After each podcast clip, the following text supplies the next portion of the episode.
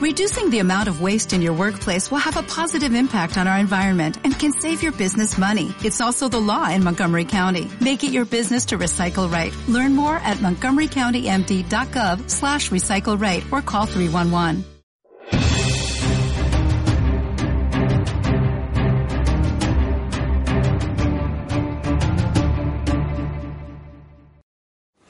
La actualidad eclesial de esta semana ha estado marcada por un único asunto.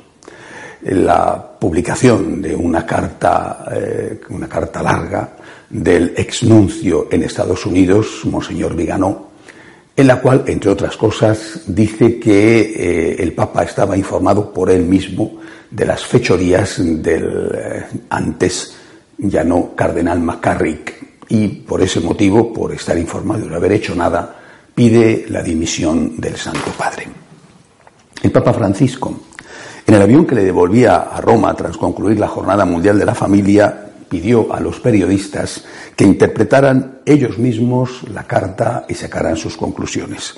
A día de hoy no ha habido ninguna respuesta del Vaticano a las acusaciones y por lo tanto deduzco que sigue en pie la invitación a reflexionar sobre la carta. Quiero hacerlo, sin embargo, no como periodista, que sería una opción válida para mí, sino como católico que cree en lo que la Iglesia nos enseña, incluido el amor, respeto y obediencia debido al vicario de Cristo. Quiero hacerlo también como guía de tantas personas que en estos días me han escrito desconcertadas, queriendo saber mi opinión al respecto. Es posible que lo que diga no guste del todo a nadie, pero he rezado mucho antes de escribir esta reflexión y esto es lo que en conciencia tengo que decir. De hecho, ayer por la mañana eh, estuve rezando delante del sepulcro de San Juan de la Cruz en Segovia, pidiéndole a ese santo que vivió personalmente y en su época horas muy turbulentas, turbulentas y oscuras, que me diera luz no solo para escribir esto, sino también para ser fiel a la voluntad de Dios. Primero, sobre el hecho en sí de la publicación de la carta. No me parece bien la forma en que se ha hecho. Por ejemplo, los Dubia fueron enviados al Papa de forma privada y por el conducto reglamentario por los cuatro cardenales firmantes. Solo después de que pasado un tiempo de meses no hubiera respuesta, esos cardenales decidieron hacerlos públicos. En este caso no se ha dado al Papa esa oportunidad. Es posible que se pensara que el silencio iba a ser la única respuesta mm, o que se buscara la oportunidad del momento, la Jornada Mundial de las Familias, o que se pensara que lo sucedido con McCarrick urgía una aclaración rápida o incluso es posible que Monseñor Viganó decidiera intervenir porque algunos supuestos amigos del Papa, he dicho muchas veces que son sus peores enemigos, algunos supuestos amigos del Papa estaban insultando la memoria de los dos nuncios anteriores a él, diciendo que no habían informado al Vaticano. Todo esto y quizá otras cosas que ignoro han debido pesar en la conciencia de Monseñor Viganó para incumplir lo que sobre la corrección fraterna nos enseña San Pablo. Pero, vuelvo a repetir, Personalmente esto no me ha gustado. Quizá de haberse hecho de otro modo, hoy el resultado sería distinto. Segundo, sobre el contenido.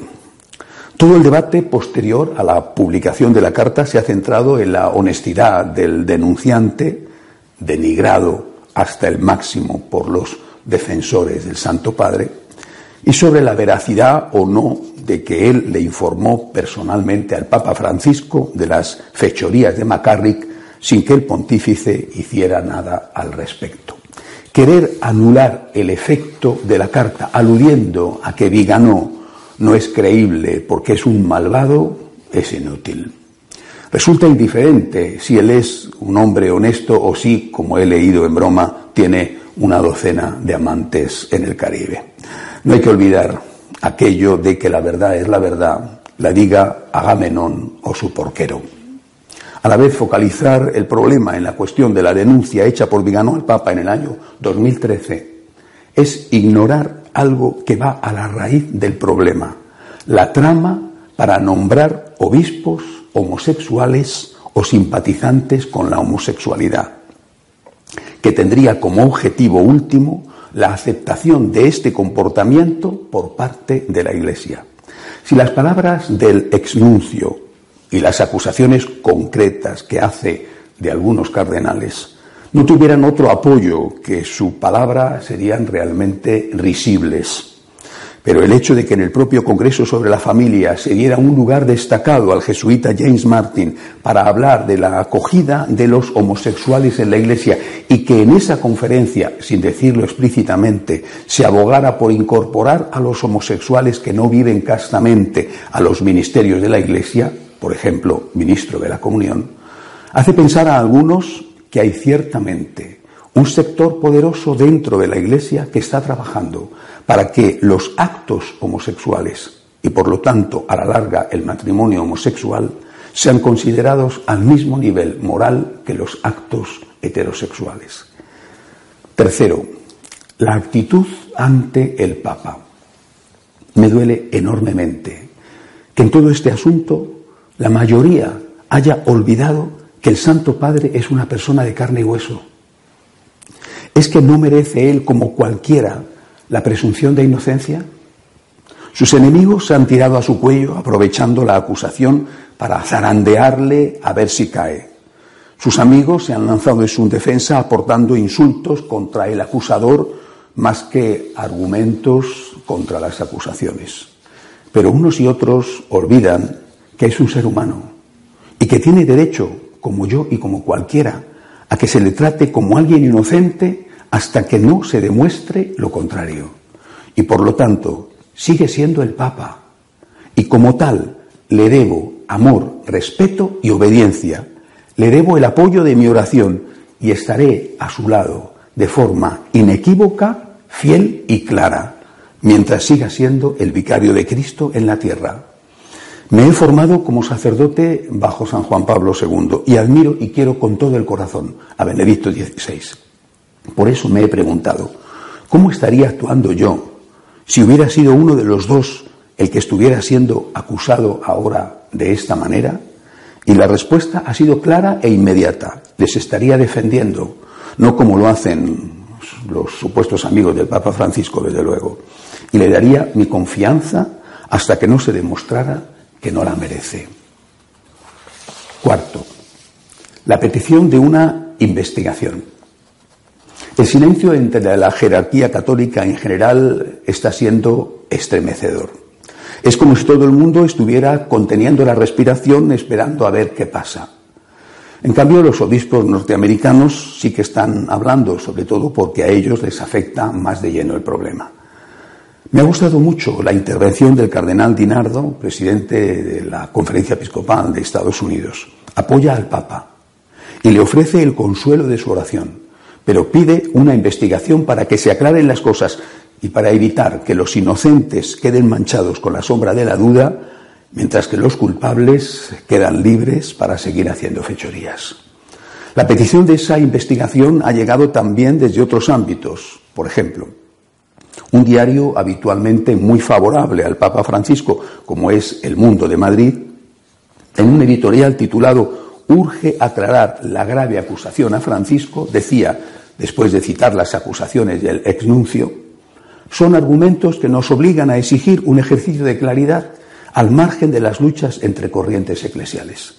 Francisco destaca por su espíritu abierto y reformador. De él cabe esperar transparencia absoluta necesaria para arrojar luz entre tanta sombra. Por lo tanto, incluso partiendo de la base de la confianza que me merece el Papa y de la presunción de inocencia que le es debida, creo que por el bien de la Iglesia y por su bien personal habría que investigar de algún modo las acusaciones. Y sin embargo, esta solución también presenta serios problemas. Quinto, ahí es donde vienen los problemas sobre la investigación. ¿Cómo hacer la investigación? Las democracias tienen establecidos en sus constituciones métodos para llevar a juicio, previa denuncia e investigación, a sus más altos dirigentes. El imperio de la ley afecta a todos. El posible impeachment a Trump o el que ya sufrió Clinton o la investigación sobre el Watergate que derribó a Nixon son buena prueba de ello. Pero la Iglesia no tiene una legislación semejante. El Papa es el máximo legislador y aunque eso no suponga que puede hacer lo que quiera, como matar a alguien impunemente, por ejemplo, no existe un tribunal al que él se pueda someter y que pudiera concluir con un veredicto de culpabilidad que generara automáticamente su destitución. Eso nos deja ante dos posibilidades, me parece a mí. La primera, que sea la justicia civil, por ejemplo la norteamericana o incluso el Tribunal de la Haya, la que le juzgue. Es probable que indirectamente ocurra, pues Monseñor Viganó podría ser llamado a testificar ante un tribunal de Estados Unidos y a continuación serían llamados también los que él ha implicado en su denuncia. La posibilidad de que un tribunal civil juzgue a un papa, el papa que sea, me parece estremecedora y abre la puerta a una situación de fragilidad inmensa con respecto a la figura y salvaguarda del sumo pontífice. La otra opción, dado que no hay un tribunal eclesiástico que pueda, pueda juzgar al Papa, es que, sin juicio, el Papa dimita aun teniendo la conciencia tranquila de las acusaciones que se le imputan. Estoy totalmente en contra, puesto que bastaría con cualquier acusación hecha por cualquiera para que el Papa del turno tuviera que dimitir. ¿Qué nos queda entonces? Nos queda la confianza en Dios y en la conciencia del vicario de Cristo. Habrá quien acepte lo primero, lo de la confianza en Dios, y no lo segundo, porque no se fíe del pontífice. Yo creo que si el Papa es inocente, no debe hacer nada y debe ofrecer todo este sufrimiento por la Iglesia. Pero si es culpable, él lo sabe. Y si es así, debe saber también que con Dios no se juega. Recuerdo una película titulada El ecualizador, maravillosamente interpretada por Denzel Washington. Antes de eliminar a los asesinos a los que debe matar para limpiar la sociedad, les da la oportunidad de que se arrepientan. Solo cuando no lo hacen, actúa.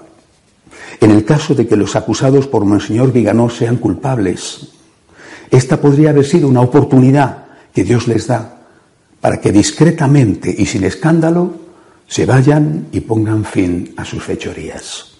Y si no lo hacen, vendrán otras acusaciones mayores que les sumirán más y más en la vergüenza y en el descrédito, haciéndose daño a sí mismos y a la Iglesia. Es imposible que no tengan ya fe en Dios y que no crean, por lo tanto, en las actuaciones de la divina providencia. Pero en cualquier caso, la existencia de Dios y su juicio es independiente de la fe que se tenga en Él. Y eso, al menos por si acaso, deberían tenerlo todos también el acusador, si ha acusado en falso, deberían de tenerlo todos en cuenta.